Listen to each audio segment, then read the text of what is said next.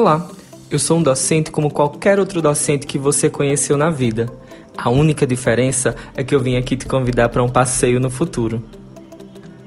Atualmente, nas reuniões pedagógicas ou entre nossos intervalos e cafezinhos, costumamos partilhar queixas sobre aspectos comportamentais que dizem respeito à vida acadêmica dos estudantes.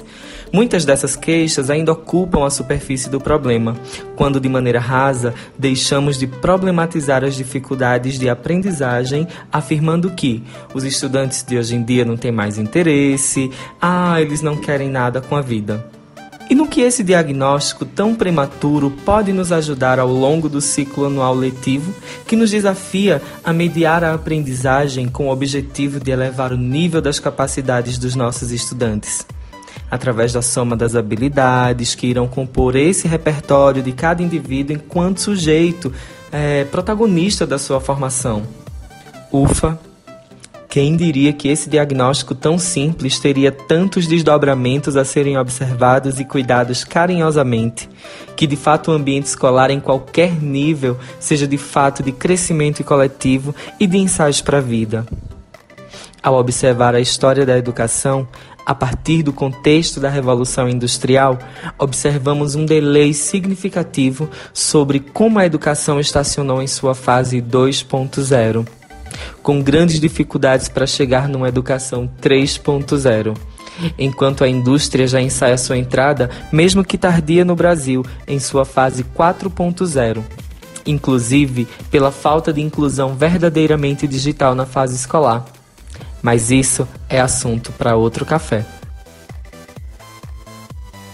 Esse ambiente foi criado com base em quatro verbos. O primeiro, subsidiar, para trazer alternativas metodológicas e formativas para docentes. O segundo deles, dialogar, a partir da nossa realidade com outras realidades. O terceiro, denunciar, toda prática que possa ferir os direitos de acesso à educação.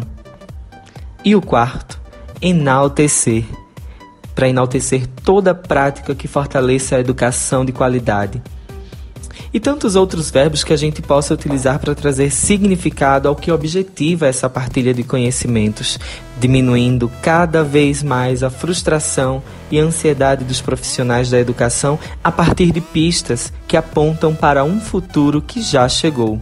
Você pode nos encontrar nas principais plataformas de streaming: no Instagram, Facebook, Twitter, YouTube em todos os lugares você vai nos encontrar como arroba Docente do Futuro.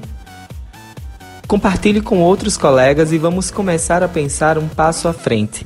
Eu sou o Drico, um professor apaixonado pela formação dos professores do futuro. Até o próximo passeio.